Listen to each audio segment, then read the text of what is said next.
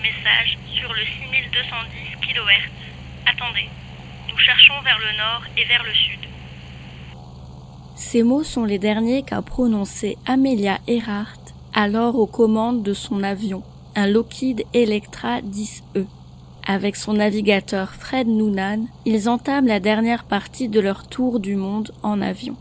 Un tout dernier obstacle se dresse devant eux, et pas des moindres, traverser l'océan Pacifique.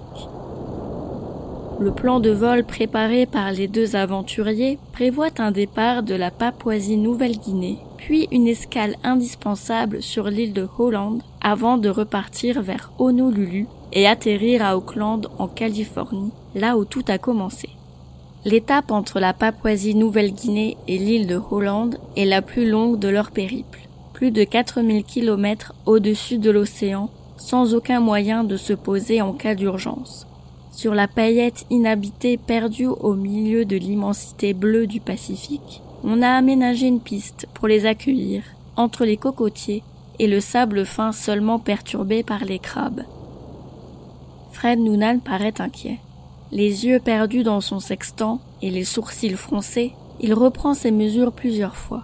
Leur position ne correspond pas à ce qui était prévu et impossible d'avoir une mesure précise de leur position actuelle pour corriger leur trajectoire.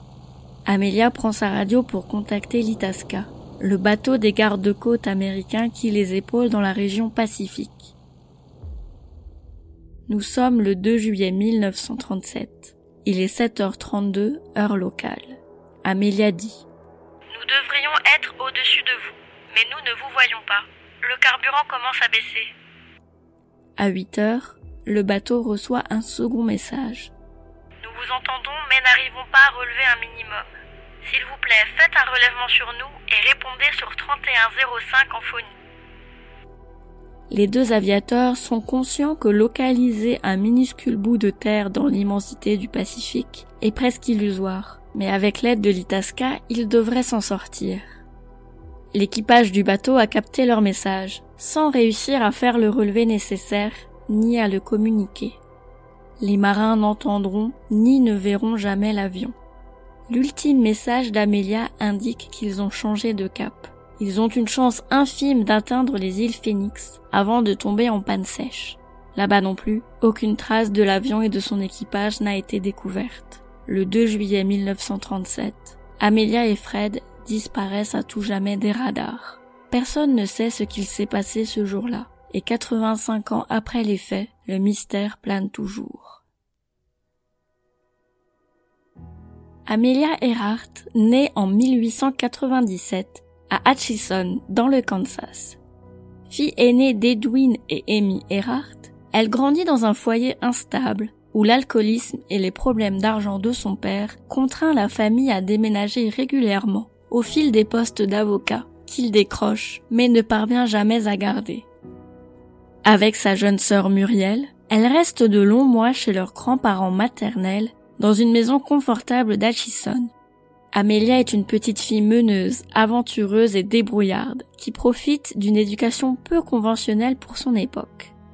Quand elle a 6 ans, en 1903, Orville et Wilbur Wright pilotent pour la première fois un avion motorisé en ligne droite. Quatre vols successifs sur les collines venteuses de Kitty Hawk, pour un maximum de 264 mètres parcourus à 10 km heure qui marqueront l'histoire et l'esprit de la jeune Amelia tout comme leur exhibition à laquelle elle assiste en 1909 à l'occasion de la State Fair de Des Moines dans l'Iowa.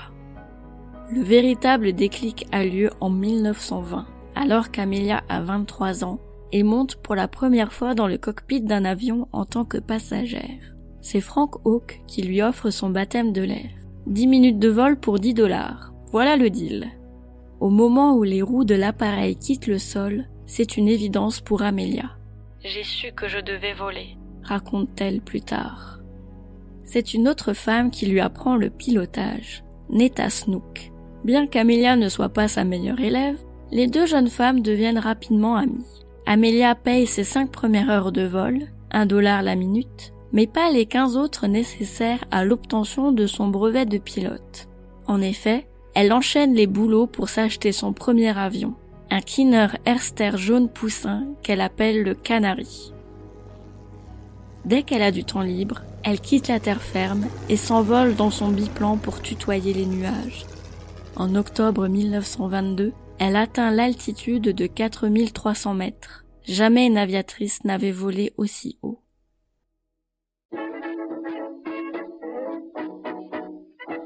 Le 20 mai 1927, l'Atlantique capitule face aux ambitions humaines. L'océan qui sépare l'Europe du Nouveau Monde ne semble plus aussi infranchissable. Charles Lindbergh rejoint Paris depuis New York en 30 heures et 33 minutes. Lucky Lindy est accueilli en héros au Bourget.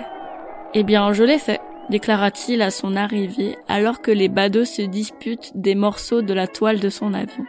Le Spirit of Saint-Louis et le récit de cette traversée inédite font les choux gras de la presse et surtout d'un éditeur, George Putnam. Le businessman a une idée. Reproduire l'engouement de la traversée de l'Atlantique en avion en invitant une femme dans le cockpit. En 1928, George Putnam pose à Amelia la question qui va changer sa vie. Aimeriez-vous être la première femme à traverser l'Atlantique en avion? Évidemment, elle accepte. Avec son brevet de pilote et ses années d'expérience, qui de plus indiqué qu'elle? Mais elle déchante rapidement. Bien qu'elle soit nommée capitaine de l'expédition, elle n'a le droit de toucher les manettes du Friendships que pendant quelques secondes. Elle est une simple passagère. La touche charme, une plante verte, un sac de patates comme elle le dira elle-même. Malgré quelques ratés dus à une météo compliquée, le Friendship relie le pays de Galles depuis Terre-Neuve, après 20 heures de vol et un amérissage forcé par un manque de carburant. L'accueil à Londres fut triomphal, mais timide à côté de la liesse qui s'empare de New York, quand Wilmer Stultz, le pilote, Louis Gordon, le mécanicien, et Amelia retournent aux États-Unis. Tous les regards sont tournés vers elle. Elle a 31 ans, elle est d'une beauté éclatante, et le président Coolidge la reçoit à la Maison Blanche. Lady Lindy est désormais une aviatrice célèbre qui se fait une promesse intime. Leur prouver à tous qu'elle est une pilote aussi capable que Lindbergh. Elle traversera l'Atlantique en solitaire. En 1932, elle tient parole et décolle d'Arbour Grace à Terre-Neuve à bord d'un Lockheed Vega rouge flamboyant. Elle atterrit 14 heures et 56 minutes plus tard dans un pré perdu d'Irlande du Nord. Aucun cortège n'est là pour l'accueillir mis à part un berger un peu surpris qui lui demande d'où elle vient ainsi. D'Amérique, répond-elle pleine d'enthousiasme. Ainsi, Amelia devient la première femme à traverser l'Atlantique en solitaire, pulvérisant au passage le record de Lindbergh. Trois ans plus tard, elle est la première à rallier en solitaire encore Hawaï depuis la Californie, après plusieurs tentatives infructueuses d'autres aviateurs. Mais elle rêve d'un exploit encore plus grand. Après cinq ans de préparation, Amelia est prête pour son dernier défi. Un tour du monde en avion par l'Est, le long de l'équateur. Elle demande à Fred Noonan, un navigateur hors pair qui a fait ses classes dans la marine, avant de devenir un pilote commercial et d'ouvrir de nombreuses voies aériennes encore utilisées aujourd'hui, de l'accompagner. Le 20 mai 1937, Fred et Amelia décollent d'Oakland en Californie à bord d'un Lockheed Electra modifié spécifiquement pour l'aviatrice. Ce bijou de technologie était qualifié de laboratoire volant par certains. Dix jours après leur décollage, ils quittent les États-Unis par la pointe de la Floride.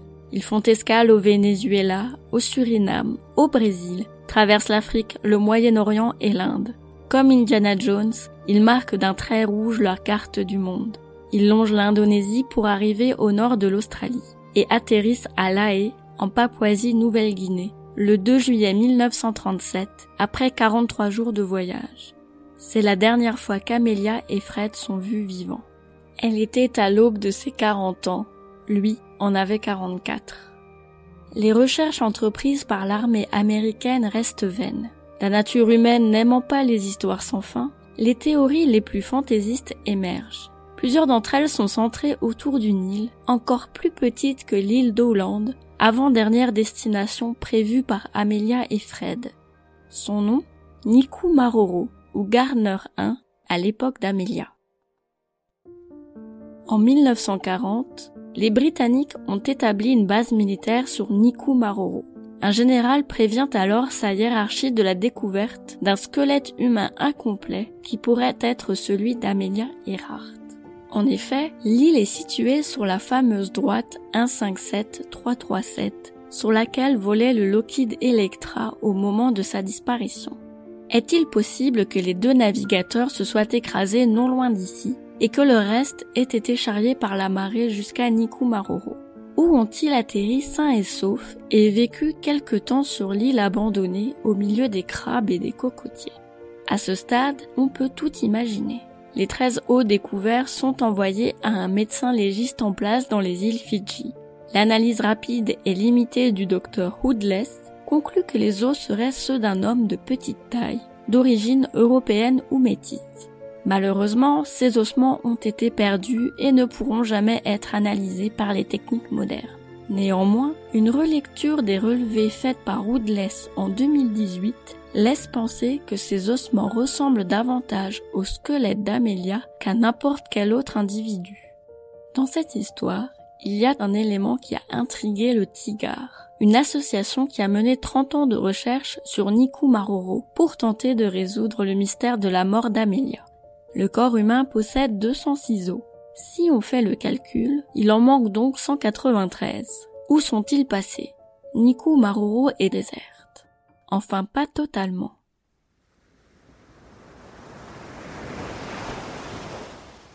L'île est le royaume du plus grand crustacé du monde. Un poids pouvant dépasser les 10 kilos, des pinces puissantes qui leur permettent de monter aux arbres et de casser des noix de coco, un appétit vorace pour les fruits et les œufs, mais aussi les charognes. C'est le crabe de cocotier. Les membres du Tigard ont proposé une hypothèse qui fait froid dans le dos. Au fil des jours, le corps sans vie de l'exploratrice aurait été au centre des attentions les plus sinistres une horde de crabes de cocotiers et de bernard l'ermite, plus petits mais plus nombreux, tâtent de leurs pinces la chair en décomposition.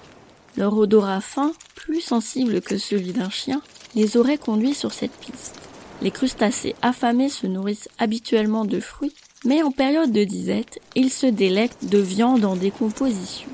Une fois les os nettoyés de leur chair, les crabes de cocotier auraient pu amener certains os dans leur antre, veillant sur eux comme un trésor.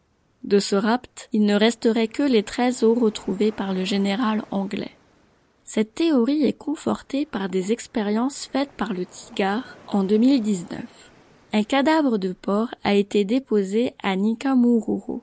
Au bout de deux semaines, la majorité de la chair a été consommée et des os ont été déplacés sur près de 20 mètres par les crustacés. Certains n'ont jamais été retrouvés. Est-ce là le fin mot de l'histoire d'Amelia Earhart, l'aviatrice la plus célèbre et la plus douée de sa génération? On ne le saura probablement jamais. Ce qui est sûr, c'est que par sa vie hors norme, elle a marqué l'histoire de l'aviation. Elle est la première femme à atteindre les 4000 mètres d'altitude, la première femme à avoir traversé l'Atlantique en équipage et en solitaire, la première femme à avoir traversé les États-Unis en avion, la première femme à piloter un autogire, la première femme à recevoir la médaille d'or de la Société nationale géographique, la première femme à effectuer un vol en solitaire entre la Californie et Hawaï, entre Los Angeles et Mexico, et entre Mexico et le New Jersey. Il faudrait beaucoup plus d'un épisode de ce podcast pour raconter tous les détails de la vie incroyable d'Amelia Earhart, tant son histoire est inspirante. Mais pour l'heure, il faut nous quitter. Merci d'avoir écouté cet épisode de Chasseurs de sciences. Au texte et à la narration, Julie Kern. Pour ne pas manquer nos futurs épisodes, n'hésitez pas à vous rendre sur le lien en description pour nous retrouver sur les plateformes d'écoute ou à chercher Chasseurs de sciences sur vos apps audio préférés. Rendez-vous dans deux semaines pour un nouvel épisode avec Emma. Et pour ma part, je vous retrouverai dans un mois pour une future expédition temporelle dans Chasseurs de sciences. À bientôt!